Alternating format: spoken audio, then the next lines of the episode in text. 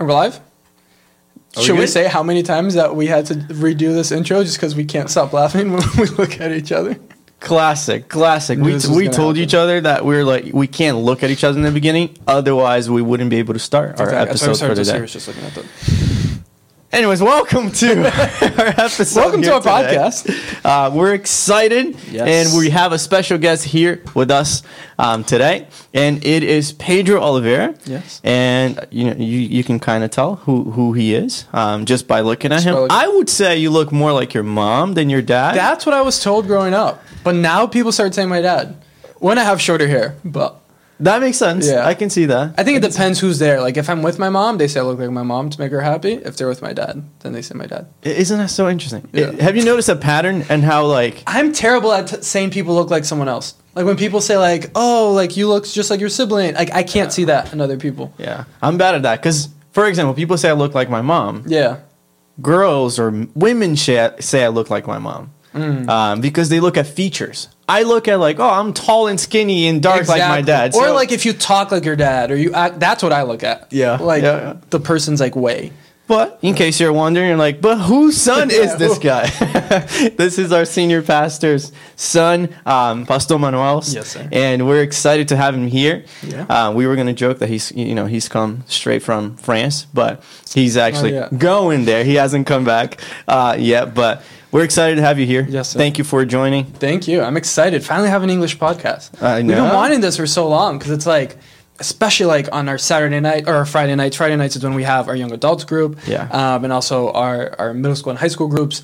Like we have these panels, we have these things called coffee breaks, right? Where we bring in three people and we just like have discussions, Yeah. but we never record them, right? And it's so different from a message because like we can actually like go into topics a little bit deeper. So we've been waiting to do this podcast for so long. So That is true. can't can't believe it's finally here. Yeah, we're excited. We're excited, and I hope you enjoyed this episode with us. Um, but before we do that, how are you doing today? How, what's your what's the I'm good. like? I woke up not sick finally because I've been sick for That the past like true. five days. It's this crazy weather we've had. Yeah. we've had. I feel like we haven't seen the sun in like six days. we have not. Yeah, and I spent so much time outside and I got really sick. So I was in Washington State doing like hiking and stuff. Yeah, Um, and like the weather just destroyed it. We got two hours of sun in like five days. Oh, It was boy. rainy and like cold, but it's like okay, we flew across the country to get to this place. We're hiking in the cold. We're walk like, but now I'm sick because of it. But I woke up better today finally. I'm glad. I'm glad you're feeling better. I saw a lot of videos and p- photos of you guys at the beach, but like rainy and yeah, gray. like soaking. That was like 40 degrees. Yeah, but it's so beautiful. Yeah, it I had been dying to get out there for so long, but it's like you leave the forest. Yeah. and you're on the beach. And the beach has like these crazy jagged rocks and that kind of That's stuff. awesome. It's awesome, yeah. But I, it's kind of what inspired a little bit this podcast as well, Mm. because the same way. So I love to hike. I love Yeah. to travel. Like wh- if I can get outside, like that's what drives me to see beautiful things, right? Um, but I was talking to my girlfriend afterwards as well. Is like it's also kind of becoming a struggle for me as well, Hmm. because I look at it, right? And at one point, it's like, man, admiring God's beauty. Yeah. Like, He created all of this, which is amazing, right? Yeah, And the more places you go, like, this was my first time going to the West Coast. I'd never, like, left the East Coast. And it's Yeah. like, man, this is so different. Yeah. Like, I would never imagine seeing these things. Mm. Um, and it's like, man, God's so cool for having created all this. But at the same time, it's also challenging because it's like, Mm. God's so big that is true. and he's That so good. true. And then I start talking like thinking about heaven, right? And it's like, man, no eyes has seen, no like brain has imagined, Mm-hmm. streets paved with gold, like oceans of diamonds, right? All these things, and it's like, man, the earth is like a dump compared to heaven. yeah, Right? Yeah, And it's like, how can that be? Like it's so like it's what drives me is it's like see it so much of the world. But at the same time, it's like, man, how can heaven be so much better? And like, Yeah. kind of wrapping my head around Yeah. how big God is is like kind of a challenge. Sometimes. Yeah, and, and I understand that. I understand that. A lot of times we um, we have this tendency to think that oh, God is up there in the skies, Yeah. right, and He's overlooking everything, Exactly. And it, it gives this impression that you know He's so great, but He's also so far and un, almost, almost like unapproachable. Like I can't get to Him. Uh, yet it's always so interesting. I don't know if you've. I'm, I'm sure you've had experiences like this where you are just in awe. Exactly. Yeah. Yet it feels like he's next to you. Mm. That you could still talk to him. Dude, have you had that while Yeah, are you're you saying, like, in nature or, like, yeah, in in nature when you're when you're Yeah, like it's it's like where your brain goes. Like you see something and you're like, man, I'll never forget. I was in Argentina um, at Iguazu, like the Iguazu Falls, Yeah. one of the seven wonders of the world. And I was with my friend there, and he's like not a Christian or anything. Um, well, he was Catholic growing up, but I remember we just both stood there in Yeah. silence for a good like forty minutes. Wow. And he just turns to me, he's like, "How can there not be a God?" Right. And like I remember, like I cried, like just standing there. First time, I'm not a weirdo. I don't like crying, but it was like it was so big and powerful that I think a lot of times that triggers us thinking about God, right? Because it's like hard to think about how big and how like overwhelming God is, right? And I think that's a really good word. Like He is just so much bigger and so much greater, and the Bible talks so much about that. But like in our day to day life, it can be really hard to to have that like inspire you in like the middle of the day, you know? Yeah, and it, it's interesting because you can go both ways. Like Yeah. if you zoom out, right, galaxies and everything Yeah. is just so. Or God in the little things. Or in the little Yeah. things, you go all the way down to the smallest part of a, a cell nowadays, and it's just like what it. We thought it was the atom, and now Yeah. that's broken down, and it just keeps going. incredible. and so, in God is present in both. Yeah. right, in the greatness, in the smallness, and you're like, okay, but how do I approach Him? Exactly. Uh, yeah. Is he is he interested? How is there a way to talk to him? Is there a way to even get his attention? Exactly, Right. yeah. Or even turn him off or turn him away from us. Yeah. Um, and kind of pivoting towards what the Bible says, right? Bible goes a step beyond not only is God the creator and he's Yeah. this masterful artist, right? And above all things, but he's also holy, right? Yeah. And then that's where it starts to become challenging. And I think what a lot of people struggle with is, man, yes, God is so big, but he is also perfect and he's pure and Yeah. he's holy.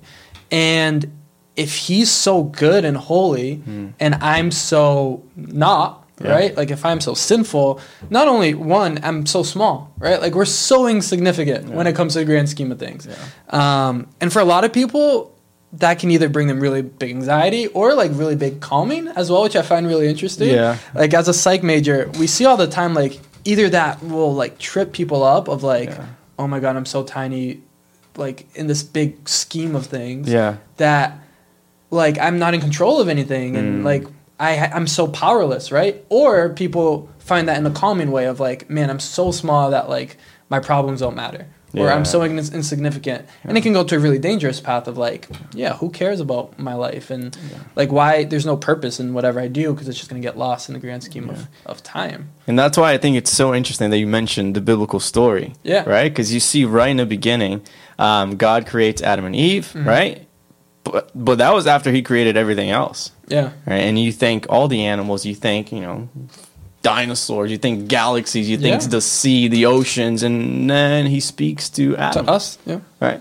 Uh, Out of everything, he speaks directly to Adam and Eve, and that And it's teaches like us the pinnacle of his creation. Exactly. You know, It- it- we are the one species that says to be made in His image. Yeah. Right. Like Him. Like we have something that reflects who God is. Yeah. Um, and I think we should focus on that. We should For sure. reflect on that. If we think about, whoa, there's something about me and God.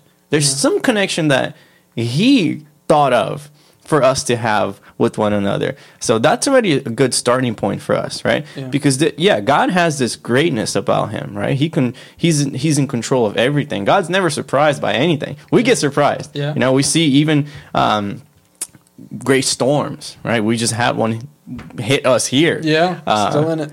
did you lose power No, but everyone around us did. Same like here. My, um, my Instagram was just like trees falling on houses and cars and Yeah, it's crazy. Last night I was just messaging people. I got home like at ten thirty at night. Yeah. Checked my phone. A bunch of people no power. So I just started messaging people Crazy. like, "Hey, you need a place to charge your phones or crash? over? Yeah. Come over." But yeah, so we see things like that in nature, and we think, "Oh, no, it must have been an accident or Yeah. something like that." No, God oversees it all. God is in Yeah. control. He's never lost control. Um, but He is approachable. Yeah. like there is something about Him. he approaches Adam and Eve, right? It's not the other way around. And that'll kind of tee up our topic is that Adam and Eve are the ones that run away from him. Yeah. Right? Like God is perfect. He just created everything, calls Adam and Eve, right? Creates Adam and Eve, goes, like, starts talking with them and Yeah. living amongst them and walking amongst them, right? And then they sin.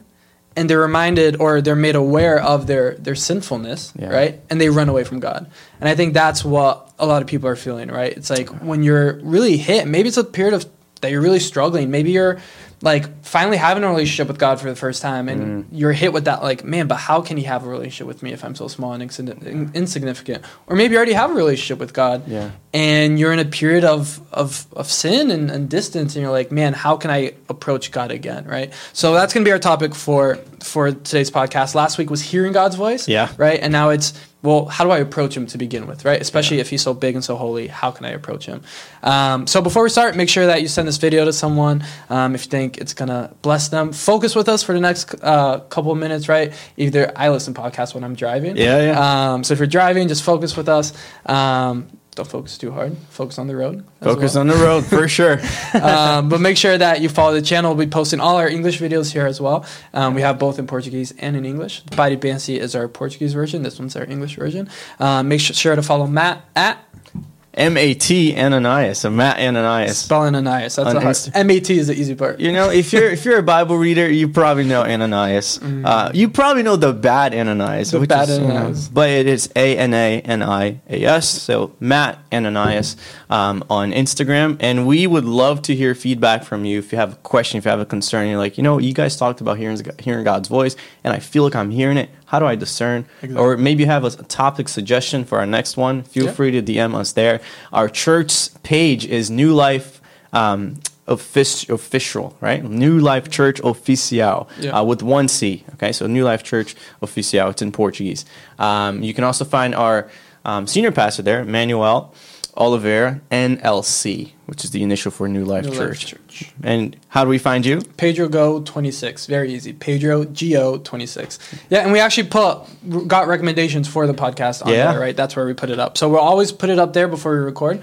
Um, so make sure that you're interacting with us. All right, so two Cool. big problems here with approaching God, right? Yes. We mentioned a little bit about the greatness of God. Mm-hmm. He is so powerful, he's so big. Why is it going to worry about me? Yeah. You know, you, we, we think, uh, a lot of times we think of the number of followers we have, Mm-hmm. right? Because we almost multiple or sh- we see that as like the people I actually have an influence on. Yeah. Right. And you know, we, we do this with artists, we do this with new upcoming people. I'm like, oh, you know, He's growing. Or, Right. wow, he blew up. Yeah. right? Uh, and so, and then we've put that almost as a value Yeah. on yeah. people, right? And but that is not how God sees us. Um, we are not the number of followers we have. Yeah. You know, Jesus was an example of that. He was born of a teenager, Yeah. right? He came to a town that was pretty insignificant to the people of Israel, to the planet Earth at the time. You. Yeah. know, there was no power there. There was no town, poor. no emperor there, no king there, and yet that's where he chose to enter the human story. Yeah. Um, we mentioned Adam and Eve right in the beginning. God approaches them before they even thought of him. Mm. Right. So that already teaches us something that God is after a a certain a certain specific kind of people Yeah. right? And Pedro, every time I think about this, you know, I'm I'm studying the Old Testament now, mm-hmm. and you see this through the kings for the nation of Israel. You see this with the religious leaders. There's always this pattern that God, and it's a verse that's all over scriptures too, that God opposes the proud, Yeah. but shows favor to the humble. Yeah. So when you think about how do I approach God, first thing you got to remember is just your your your smallness Yeah. Uh, yeah, he is great. He is powerful. He is amazing. And I am small. Yeah. I am humble. But that that attracts him. Yeah. It's not the opposite. And we don't have a humble generation. No. Right? Like we're I mean you mentioned followers. I think that's the obvious one, right? Like we pride ourselves in showing ourselves to other people. Yeah. Right? And it's not even the people that are around you. Like you want the most amount of people to see To you see you. and to be like set in stone, right? Because anything Yeah. you post is like it's there. So it's like it's not enough just to do something. I used to help um, this organization with their social media, Yeah. and it was like an older group of people. So I really had to like dumb things down, like social media wise. Mm-hmm. But what I had to tell them is like it's not enough to do something if it's not online. It never happened, Yes. right?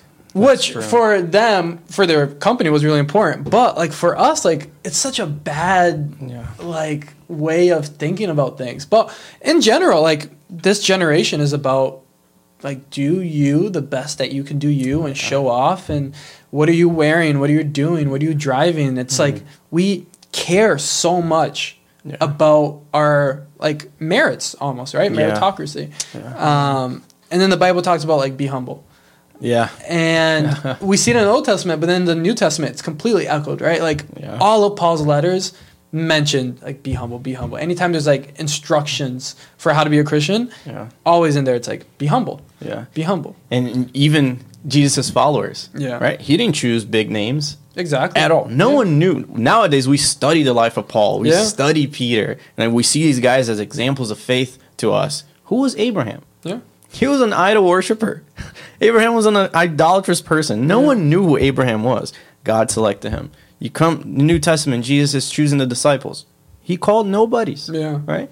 And so there's something about having this humility of heart that attracts the, the heart of God. Yeah. And that's how we need to approach other people too, Hmm. which I think is a really dangerous part is that we almost value people more Yeah. By like the social value that they have. And it's like it's sad because it's even gone into churches now. Hmm. And I think we're all guilty of it. Someone tells you of a pastor, Yeah. right, or a youth group or whatever. You go to their Instagram page and see how many followers they have. Yeah. Because if they have a lot, they're like, oh, they're doing, a they're doing guy. exactly right. like they're doing it. And if they don't, it's like, ah, he's just another one of those. But like, without even going into what they're saying, what they're doing, like maybe they're doing amazing things, and like we're not even there, right? Yeah. Um, so the sad part is like this is slowly getting creeping into churches, Yeah. into how we approach people, but even like on an interpersonal level, Yeah. like what can this person offer me? Yeah. What are other people going to think if I hang out with this person? And we end up prioritizing like how we treat people. But if God loves the humble, right? It means that he's choosing everyone Yeah. right? He's choosing the people that have low social stock. He's choosing the people who are poor. He's choosing the people who who don't have the fancy job. He's choosing mm-hmm. people who aren't living the perfect life, right? Choosing sinners. Look at the the the disciples before. Like some of them were sinners. Like Yeah. really, like all of them were sinners, but Yeah. like known socially for being Yeah. sinners, right? We had a tax collector who at the time was like the worst of the worst. Yeah, right? yeah. Um, yet, like we look at people, even within the church, it's like, man, that person's not there yet, right? Yeah. Or man, that person, I'm not gonna bring him to my youth group just yet. Yeah. And this is important for us to understand because that's the second big problem that we see. It's when we look at God's holiness in comparison to our sinfulness and we Mm-hmm. go, He's not going to listen to me. Exactly. He, he, Yeah. He's not going to want to Because if you do it to someone else, you're gonna do it to yourself. Right. My my sister always says, whenever like Christmas time's around, she bases the presents that she gives people Yeah. on what they give her. In Uh-huh. the sense of people give what they like to receive. Oh, right? She's great. like, well, if this person always gives me a jacket, Yeah. they probably really like jackets. Oh, right? So that's how she bases her presents. But that's what we do subconsciously, right? It's like if I treat if I base someone off of the number of followers that they have Yeah. or what like people say about them, Yeah. you're gonna care about that so much more because that's how you judge people. So that's how you're gonna judge yourself. Yeah, yeah. Um, so we do to others what we think about to ourselves. Hmm. That's important um, because we need to reverse that. Yeah. right? Because when we try to approach God with that mentality, we are missing who God is, Mm-hmm. Yeah. right? One of the definitions of God's holiness is that He's totally other, meaning He's not like us. Mm-hmm. Yeah. I think that's one of our biggest mistakes, and we think that God is like us, right? We were just reading, meditating on Psalm 103, Yeah. which is a great reminder to everyone that God does not treat us as our sins deserve Yeah. Right? He is not like us. We are like that. Yeah. People, you know, there's a saying: "Do do me uh, wrong me once, shame on shame on you. Fool me Fool twice, shame, on." me. Yeah. That's us. Right? Yeah. That's humanity. That's how we are. and people. that verse is so or that chapter is so cool because it's it starts by saying how big God is. Yes. Right? Like spans time, he's so big, he's so holy, he's so good, blah blah blah blah blah. And then it goes into, yeah, he doesn't judge us based on our sins. Yeah. Right? Yeah, Um, and that he forgives us and he loves us. And it's like, man, I wish we had more of that mentality here. Right? Like we didn't have that kind of like we live in cancel culture, right? Yes. Which I think is still the stupidest term. Well, the fact that it exists, I think, is Yeah. stupid, right? But we live in this society of like, do th- do something once, Mm-hmm. it's over for you. There's no forgiveness in today's society, right? People don't change. You cancel someone. Yeah. Um, yet in the Bible, that's when it talks about God. It starts with saying like, yeah, He's so big. Well, if you want to put it in negative terms, He's so much better than you. He's so much holier than you. Yeah. He's eternal. He's all these things. Yet He still loves you. Yeah. Right. Which is like, man, I wish we approach people like that. Yeah. There was a there was a I was listening to a message a couple weeks ago. This guy he turned um, he used the term a little differently. He said he said it like this, and I want to hear your, your thoughts on this. He said, I, I believe most people believe that God loves them, Yeah. but they don't believe that God likes them. Mm, I was like, yeah. that's so true. It's almost like God has to love us. Right. Yeah. that's who he is. Yeah, he loves everybody. But it's almost like, yeah, but I don't like being around you. Yeah. You know, and he's like, That's a good point. I want to challenge you to believe that God actually enjoys you. Yeah. He likes being around you. He made you, Mm. right? And I, you know, ever since I, you know, my son was born, my view of God has changed so much. Yeah. And it's challenged my faith because I was like that. It's like, yeah, God loves me. Of course he loves me. Yeah. He gave his life for me, right? Yeah, it's kind of clear that he loves me. But I I I found it hard to believe that he actually enjoys being around me. Mm. That he enjoys being part of my daily routines. Yeah. My ups and downs, you know, the times that I'm obeying being faithful and the times that I'm not. Okay, but putting it back to God then, how can God love us in our sin? Hmm. Right? If God is so holy, because we are just saying that He it like that He does love us, but how can He, if He's such a perfect God, love an imperfect being? Yeah, and when whenever to me the answer to that question is always the cross. Mm.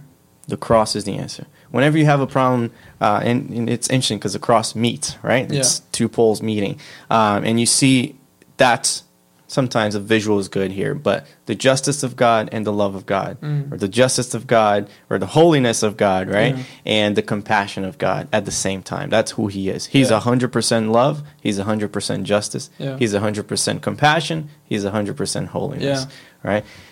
Look at Jesus Christ. Jesus did not say it's okay. What you what you're all doing is okay. It's fine. Let's just forget the fact that everybody sinned. That's not what he did. He took it upon himself to receive the wrath of God, to receive what we were supposed to receive.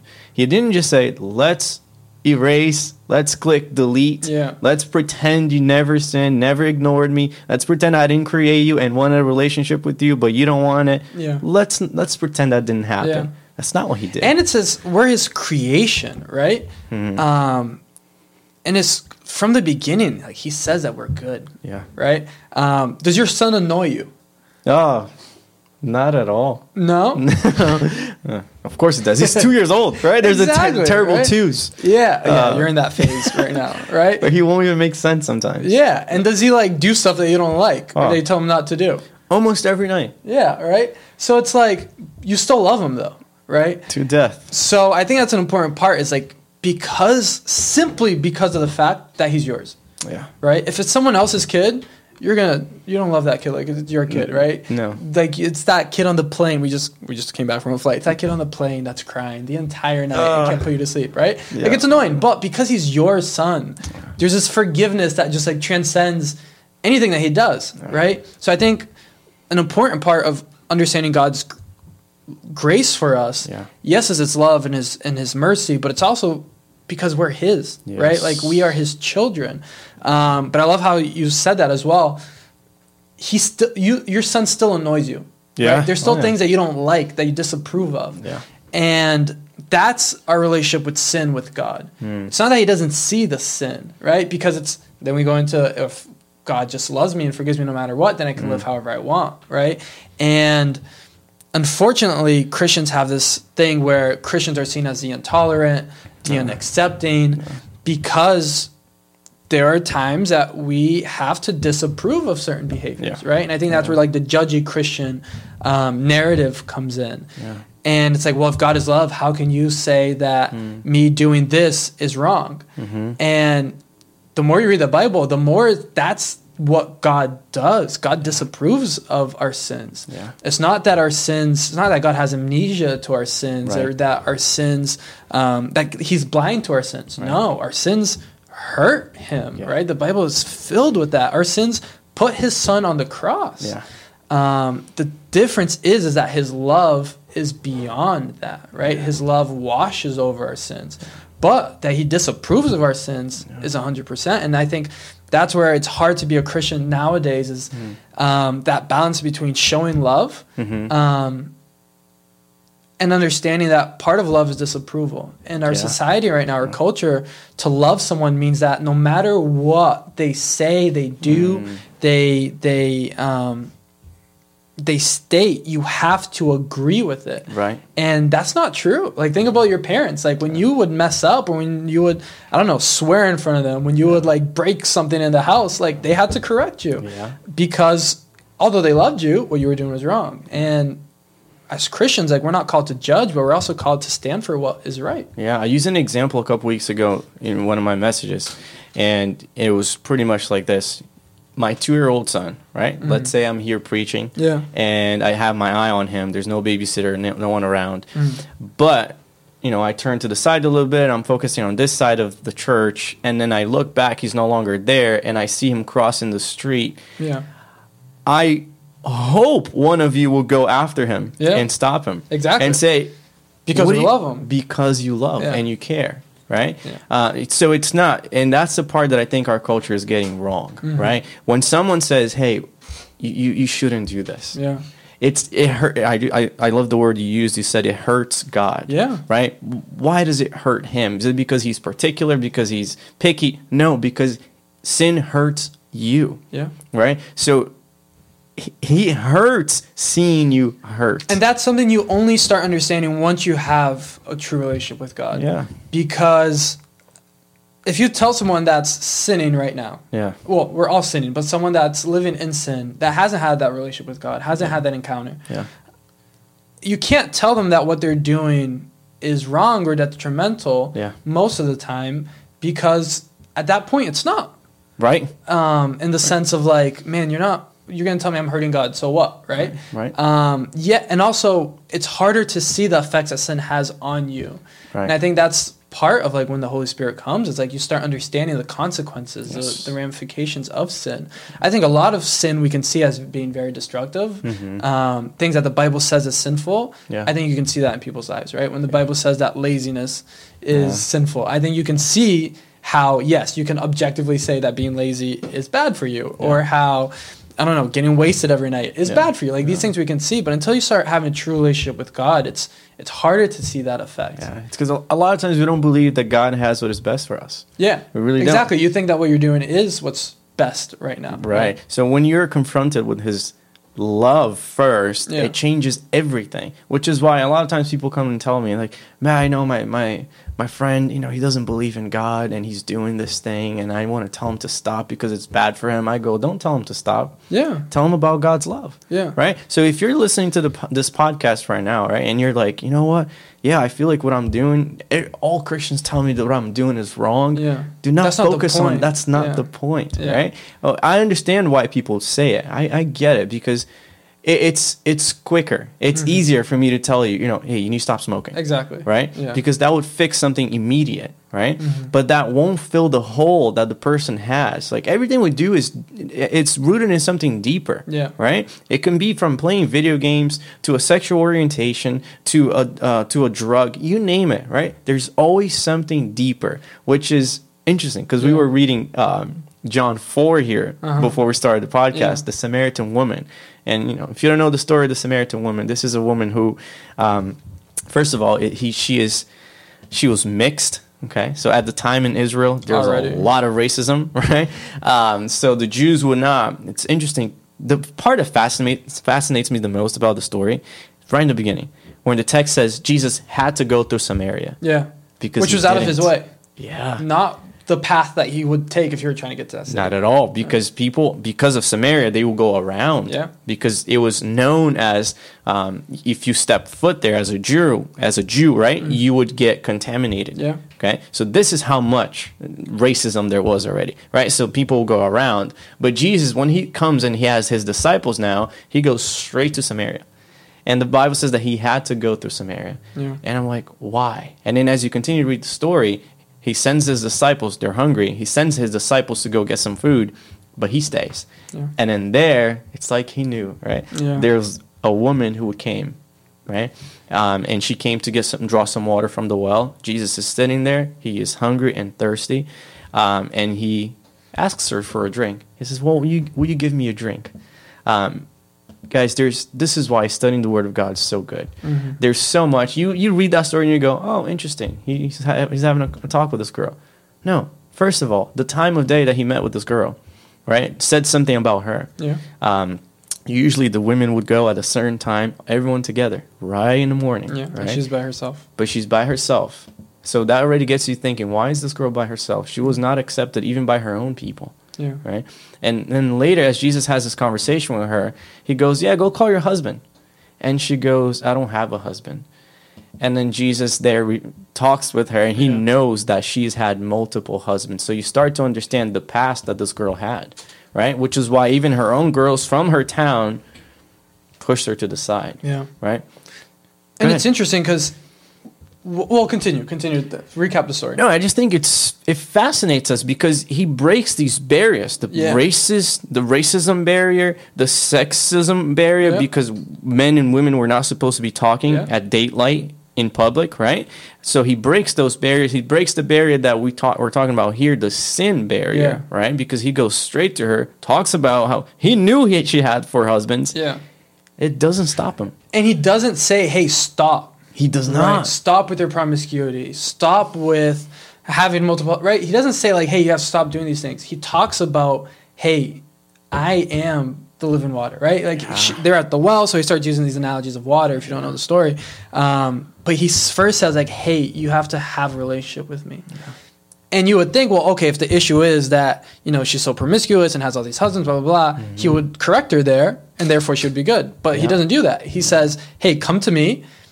And therefore those things will change. Mm-hmm. And on Friday we were doing the Bible study on on Philippians, Yeah, yeah. right? Um, which you missed because you don't like us.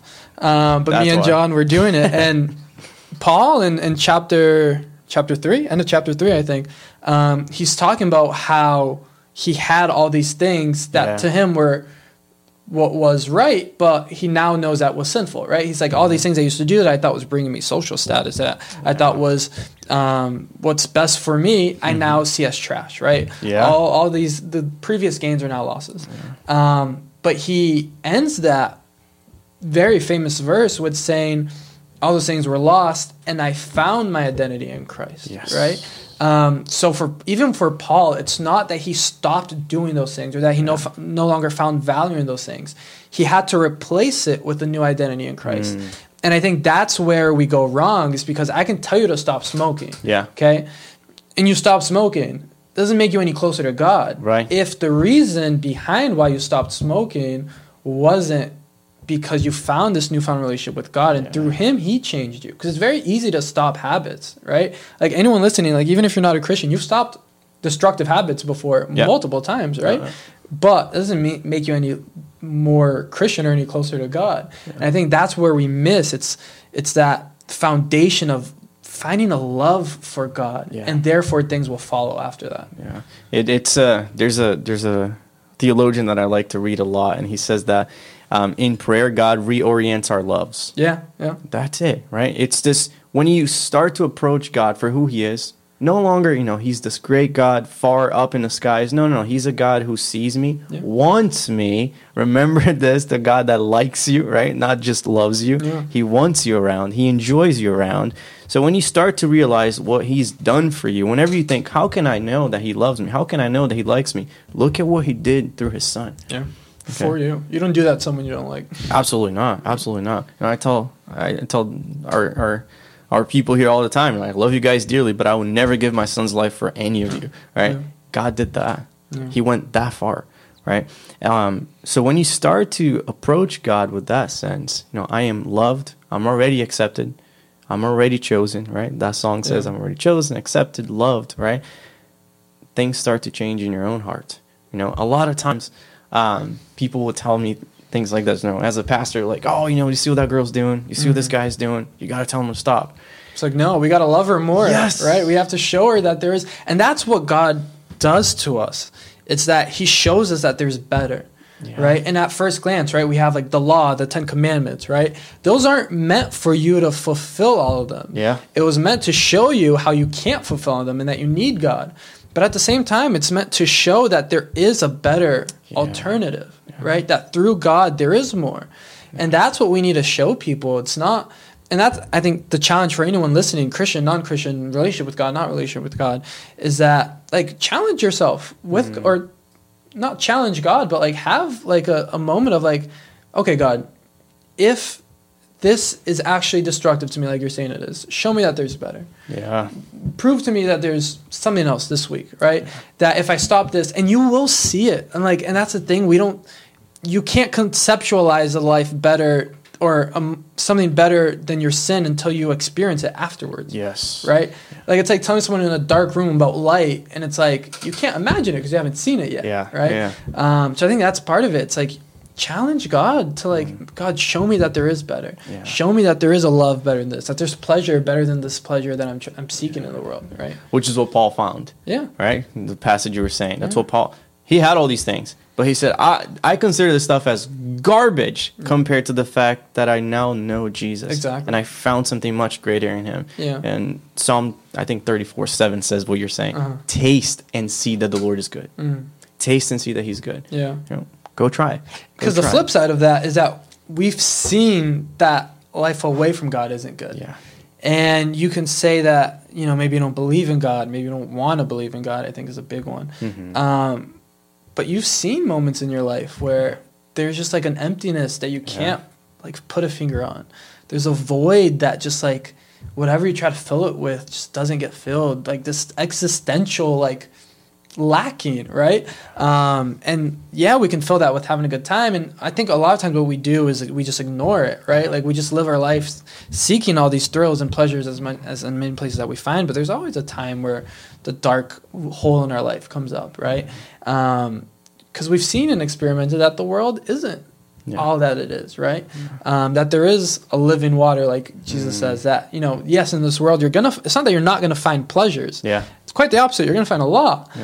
But you're going to see that all of them are lacking, that all of them end at some point. And God's like, hey, I can provide you something eternal. Yeah. and He is it. Yeah. There is a greater pleasure. Yeah. And that's what we have to show to people. And I think the question is all right, so if that's God's love to us, how do we show that love to other people, right? If God is love and God is in us, therefore we should be loving. And like we've talked about, right? Christians a lot of times don't have that mentality. And I think part of what we have to do is be um, um, I don't know what the word would be, but have like our arms wide open, like always ready to embrace people, Yeah. no matter where they are, right? Um, on Sunday, we had a guest pastor and he, and he preached about the prodigal son. Yeah, Um, and at the same time, it's so beautiful to see the father, and we always focus on the bad son, right? Right, right. Um, if you don't know the story, basically, son or father, very rich, has two sons. One of them says like, "Hey, I want your inheritance before you die, so I can just do whatever I want." And the father gives it to him. He goes, wastes all his money, goes. He starts like going to all these parties and prostitutes and all these things, and he ends up being broke and and miserable, Yeah. right? Um, living literally like eating with like the pig troughs and that Yeah. kind of stuff realizes how bad life away from his father was and how money wasn't the thing that he thought it was all chalked up to be yeah, comes back and his father immediately embraces him Yeah. right? Immediately shows love to him. And we can see that in the father and the father here is, is, is an analogy for god. Um, but the other brother doesn't even go to him right? It shows that the, the brother hears because as soon as the son comes back the father throws a huge party he's Yeah. like my son has returned right it's not that he was mad at his son it's not that he shunned his son no he greeted him with a party Yeah. He called everyone called all the servants killed the fattest cow right Yeah. and the the the good son was in the Yeah. field and he hears the music Yeah. and you would think that he runs to come embrace Mm. his brother that was lost Mm-hmm. right um, but the first thing that he does is that he runs to his father Yeah. and he's like what are you doing Mm. you've never done this for me why the same son that ran off and wasted all of our money and Yeah.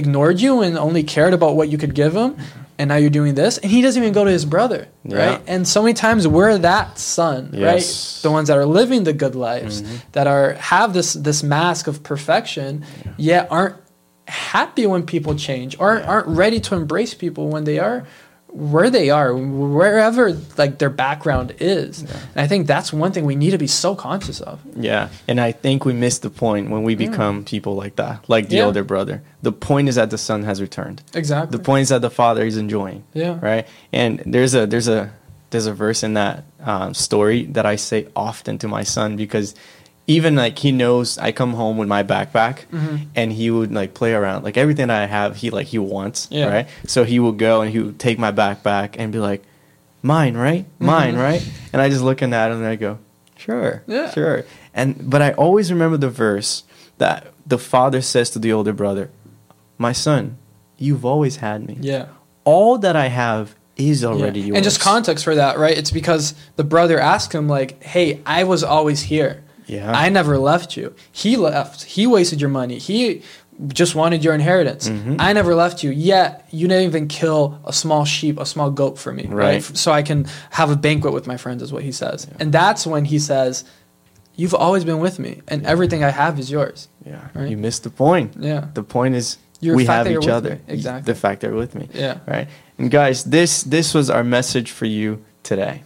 Right? Yeah. God live is God approachable? Yes. Yeah. Yes. If you've been in a church for a long time, maybe you have this older brother syndrome in Yeah. you, right? Yeah. Where you're missing the point.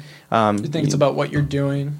for God Yeah. rather than what you're doing with Him. Right. The point is that you have Jesus. You've had the living water, but maybe you're not drinking from it Yeah. because you're not. You're no longer approaching God with this humility, Mhm. with the God, you're so great. I am not. Yeah. God, you are so good, and I need this water. Yeah. Right. Maybe you've been drinking from religion, but not from the fountain, which is Jesus. And that's where that humility comes from that we are talking about in the beginning. You don't do anything. Careful with how I say this. You don't. God doesn't gain anything from you, no. right? Like, yeah, going back to the beginning, God is that good and He is that great. Yeah. You showing up on church on Sunday, it's not that you're gaining. He's gaining anything like meritocratically from Yeah, that, yeah. right? Like you tithe at church. Yeah, God doesn't need your fifty bucks if He owns everything, Right. right? Um, and we start thinking it's it becomes what we can give to God, right? And that's where we lose our humility, where Mm-hmm. We almost think that like we're so good Yeah. that God needs me, right? Mhm. Like God needs me to be doing this, or man, look what I'm doing for God. Yes, God loves us, He values us, all these things. But the moment where it's like I'm giving something to God in the sense of like, if I wasn't doing this, like God would be lacking in Yeah, some way. yeah. That's where we lose that, and that's what the son was saying. He's like, man, like I did all these things for you. I never left you. And the father's like, yeah, but the important part is that we were just together. Yeah. I don't care what you do in th- that sense because you're my son. Like I just want you close. I just want to love you and that kind of stuff. And the son that left, that's the point, right? He didn't do anything for father. The opposite, he did everything against the father. Right. He sinned. He squandered all his money, and that's what we do to God all the time. Like yes, we you can show up to church on a Sunday. You can go to a small group. You can serve. You can be at a soup. kitchen, You can do whatever you want to do. You can Yeah. volunteer as much as you want at the end of the day, if you're not with God, those things don't matter. And what God wants is just you near Him. So you can be the son that does it all, and you can be the son that lived your whole life away from God. And at this moment, you understand that God loves you, and that's all that matters Yeah. to God. It's enjoying Him. Yeah. Right. Yeah. Guys, if this was a blessing to you, I know it was to us. Thank Yeah, you for definitely. being here. Thank you. Thank you Thank for you. being a part of our conversation here today. And I hope to do this more often. Oh yes. Okay. No, I'm excited. Um, and if the, if this was a blessing to you, it can be a blessing to someone else. Yes. Okay. So share this video with someone. If you're listening on Spotify, send it to a friend. Maybe right now there's a friend that comes to mind as I'm saying this. Go ahead, say a prayer like Jesus, bless my friend. Uh, maybe it's the first time you're praying, right? Yeah. Just just talk to him. He's approachable. Yeah. Um, and send it to a friend because it can be a blessing to them as well. And give us ideas, right? Put down in the comments if you're watching on YouTube or DM us on Instagram. Yeah. Um, and give us topics. We love to interact, right? That's what last week's message or last week's podcast was on. Was someone asked like, "Hey, how do I hear God's voice to begin with?" Um, so definitely send us. We want to be talking about what you guys are, are feeling, are, are wanting to know, or confused about. Um, so put us either put comments down below or send us a DM. We would love to get to know um, you guys. Get to hear like, hey, God really spoke to me, or Yeah. hey, I have a question about this, or that comment what you said is exactly what I needed to hear. We would just love to hear that. That encourages us Definitely. to continue to do this. All right. Be blessed. It's good to see you, um, and we'll see you next time.